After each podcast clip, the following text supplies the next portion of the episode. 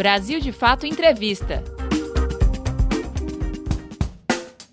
Olá, estamos começando mais um Brasil de Fato Entrevista. Hoje você acompanha nossa conversa com Gerson Salvador, infectologista especialista em saúde pública e que hoje atua na Universidade de São Paulo. Em meio à pandemia do coronavírus, que já causou mais de 20 mil mortes em todo o mundo, Gerson comenta a diferença entre os casos do Brasil e da Itália, as particularidades das testagens rápidas, a necessidade do fortalecimento do SUS e o que se pode esperar da doença daqui para frente. Por conta da recomendação da Organização Mundial da Saúde, essa conversa foi feita por videoconferência. Confira. Então, nós estamos passando no Brasil por uma fase que é de crescimento exponencial do número de casos, né? É, lembrar que, como demora alguns dias para a gente ter o resultado definitivo dos testes, a gente está sempre olhando para um passado recente. Então, quando a gente é, contabiliza o número total de casos, a gente está sempre olhando para alguns dias atrás. Então, a gente está num, numa fase de número ascendente de casos e é, a gente vai saber dentro das próximas semanas qual é o resultado das medidas de é, distanciamento social, das quarentenas que estão sendo realizadas nos estados.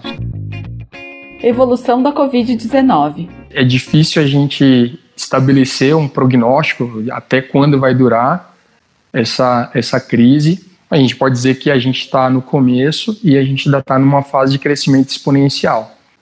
A gente espera que com as medidas de afastamento social, com as medidas de quarentena, com a intensificação das orientações de higiene das mãos e etiqueta respiratória, a gente consiga diminuir a velocidade da curva. Né? Mas isso só os próximos dias vão nos dizer. Medidas para evitar o agravamento. A gente está passando por uma fase de pandemia classificada pela Organização Mundial de Saúde, Nesses termos, a gente entende que a gente não pode impedir que o vírus circule. Então, as medidas que a gente toma são medidas para mitigar a, o avanço da, da epidemia.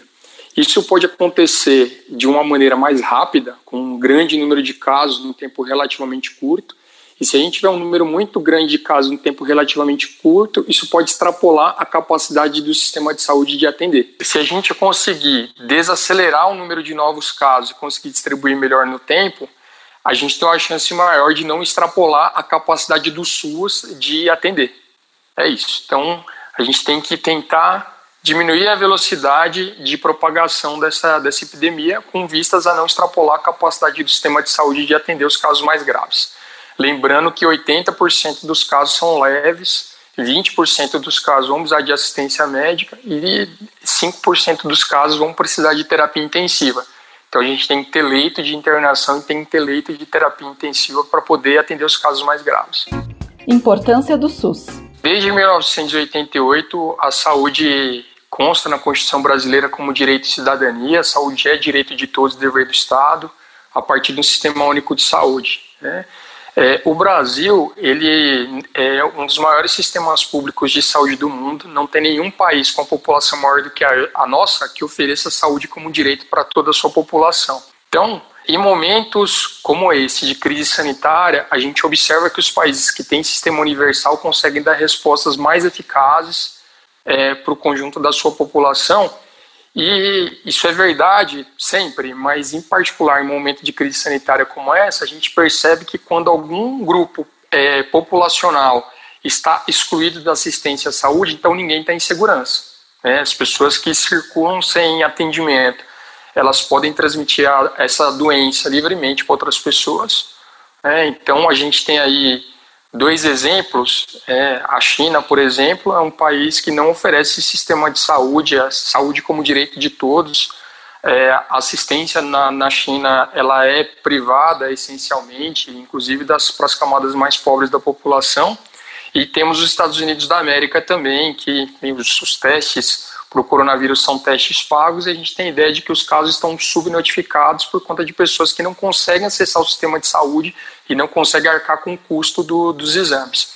Então, a, é, a gente tem vivido no Brasil, viveu uma expansão do SUS até 2016, a partir de 2016, com as reformas do Estado, a partir do governo Temer, o governo passa a dizer que o SUS é grande demais para caber no orçamento. E, enfim, os cortes de recursos do SUS, eles têm incorrido em fechamento de leitos hospitalares, têm incorrido numa diminuição de recursos humanos, têm incorrido numa diminuição da cobertura de estratégia de saúde da família, aumento de mortalidade materna, aumento da mortalidade infantil. Então, é verdade que o SUS está sobre desmonte, tá? Nós estamos passando por um desmonte do SUS, assim como outras políticas sociais, e é, agora, eu acho que o próprio mercado, né, exceto os setores ultraliberais, eles têm visto que se é, custa caro oferecer saúde, custa muito mais caro não oferecer. Então, a gente está no momento de defender a saúde como direito de todos, direito de cidadania, é, não só no nível nacional, mas também no patamar internacional, porque, enfim, ou se a gente segregar determinados conjuntos humanos por sua origem de nascimento, pelo país que vive, pela sua condição social, então nós não estamos seguros, né? principalmente nessas situações de, de, de pandemia como a gente está vivendo agora. Então, é hora de reafirmar o SUS e lembrar que o, o, setor, é, os setores de capitais, né, eles impõem diversas reformas, diminuição do tamanho do Estado, só que, enfim, o capital já saiu, a, Bo, a Bovespa despencou, como outras bolsas de valores, a economia real está sendo bastante prejudicada, e quem está oferecendo resposta são os servidores públicos. São os servidores do SUS, são os é, servidores da, das vigilâncias e da assistência também, são os profissionais é, de relações internacionais, da diplomacia, no nosso caso, é, setores militares também, que são servidores públicos. Então, é, sem deixar de esquecer das universidades públicas, institutos de pesquisa, então, tudo que o neoliberalismo ataca, dizendo que é grande demais, que deve ser reformado, e que deve ser diminuído, e que deve haver corte de, gasto, de, de, de gastos, de, de investimentos, que seja, são esses setores que estão dando resposta à pandemia pelo coronavírus. Então, é importante a gente fazer uma análise concreta do discurso de quem desqualifica o SUS, a universidade pública, os institutos de pesquisa, ciência como, como um todo, né? E está no momento da gente defender o SUS, defender os nossos servidores, defender a nossa universidade e nossos institutos de pesquisa, que é onde está a resposta possível. Brasil versus Itália. A Itália é um caso à parte no mundo, né? Então a Itália tem uma taxa de, de letalidade maior comparado com qualquer outro país, um número de infecções muito alto mesmo comparando com seus países vizinhos. Então o caso da Itália é um caso à parte é, não tem resposta simples, não tem uma resposta imediata. Né? Itália aconteceu a crise que aconteceu por conta de uma coisa pontual. Né? É, a gente entende de, de, gestão de risco que quando uma situação é, acontece, normalmente é uma somatória de fatores. Então, a população italiana, se é uma população mais envelhecida, com a faixa etária maior, provavelmente é, concorreu para o número de casos mais graves e a maior letalidade. Provavelmente a Itália não fez diagnóstico dos casos leves, né, provavelmente o vírus já estava circulando há um tempo, sendo que cerca de 5% dos casos são mais graves e requerem terapia intensiva. Quando a Itália tomou é, conhecimento da, da, da, epidemia, já havia muitos casos internados, muitos casos graves, enfim. É, no Brasil, é, a gente tem é, proporcionalmente mais leitos de terapia intensiva do que a Itália, por exemplo. Então, a priori a gente tem uma rede que pode dar, que pode dar conta, mas uma coisa que é importante a gente destacar é que a oferta ela é desproporcionalmente maior para quem tem plano de saúde e quem tem serviços, é, quem tem acesso aos serviços privados. Então, é, está na hora do Brasil, da gente como sociedade civil, a gente exigir que saúde seja de fato direito de todos e que os, que os recursos, que os respiradores, que os serviços de saúde estejam distribuídos de uma maneira equânime, de acordo com a gravidade dos casos, não apenas com a capacidade de pagamento das pessoas, senão a gente não cumprirá o que está é, destacado na nossa Constituição. Né? Então, temos estrutura, temos inteligência de vigilância, temos uma capacidade de pesquisa e de produção de conhecimento também. Então, é, no Brasil, nós temos é, estrutura para dar resposta. A nossa curva, no momento, preocupa. É, a gente está numa fase de crescimento exponencial. No Brasil, lembrar que assim, o governo Bolso, o presidente Bolsonaro tem um papel lamentável em relação à condução da crise do coronavírus. Né? Ele é, trata a pandemia como uma coisa menor, ele inclusive incentiva os seus seguidores a terem medidas irresponsáveis, ele atrapalha até os setores técnicos do seu governo que tem tentado orientar a população. A partir disso, parece que os governos do estado estão lidando com maior responsabilidade. Então, é, nós vamos ver no, aqui, no, no, Brasil essas medidas de afastamento social elas aconteceram mais cedo do que na Itália, por exemplo. Qual vai ser o impacto dessas medidas a gente vai descobrir nas próximas semanas. Tá? Então, é, essa confusão, principalmente a partir da figura do presidente da República, é lamentável. Acho que nenhum líder internacional está lidando com, de uma maneira tão desqualificada como o presidente Bolsonaro. Mas lembrar que o SUS é política de Estado, né, que nós temos servidores de carreira qualificados que estão para tentar segurar e a gente tem uma, uma comunidade médica também que tem um patamar de formação qualificado comparado com padrões internacionais. Então, temos condições de responder, apesar de uma postura absolutamente responsável por parte do presidente Bolsonaro, igualmente irresponsável por parte de setores do empresariado que o apoiam, né? É, a gente tem que ter uma resposta como sociedade civil e, na minha impressão, é, a maior parte da população entendeu que tem que observar as autoridades sanitárias e o que a ciência fala. Né? Então, a posição do, do presidente Bolsonaro é uma posição que precisa ser vencida durante o decorrer do enfrentamento dessa crise. Você está acompanhando a conversa com Gerson Salvador, infectologista especialista em saúde pública. Ele comenta a diferença entre os casos do Brasil e da Itália, as particularidades das testagens rápidas, a necessidade do fortalecimento do SUS e o que se pode esperar da doença daqui para frente. Prevenção. Em primeiro lugar, se tiver com sintoma respiratório, pessoas com síndrome gripal, independente de estar confirmado coronavírus ou não, deve se afastar dos seus trabalhos, deve ficar em isolamento em casa, ok? Então isso independe de anuência do empresário, acho que deve procurar é, enfim, é, ser afastado a partir dos serviços de saúde e não deve circular ninguém com, com, com síndrome gripal, independente de ter confirmado coronavírus. Okay? É, segundo lugar, os profissionais, notadamente profissionais de saúde, têm que usar seus equipamentos de proteção individual, seus EPIs. A gente tem recebido diversas denúncias, eu sou do Sindicato dos Médicos de São Paulo, em relação a hospitais e a gestores que não têm oferecido os equipamentos de proteção individual. Então, os trabalhadores que vão estar na linha de frente devem estar é, devidamente protegidos e é, eu sugiro que as pessoas limitem o máximo as movimentações. Então, tudo que for com confraternização, cultos religiosos, encontros envolvendo muitas pessoas, eles devem ser suspensos nesse momento. E o que for possível ser feito de encontros a partir da internet, a partir de meios de comunicação, é, de, enfim, aplicativos de comunicação é, ser preferível ao invés das pessoas circularem e principalmente as pessoas que têm maior risco de doença grave. Lembrando que a maior parte das pessoas, cerca de 80% das pessoas vão ter doenças leves, só que as pessoas mais velhas, particularmente que têm doenças cardíacas e pulmonares, elas têm um risco maior.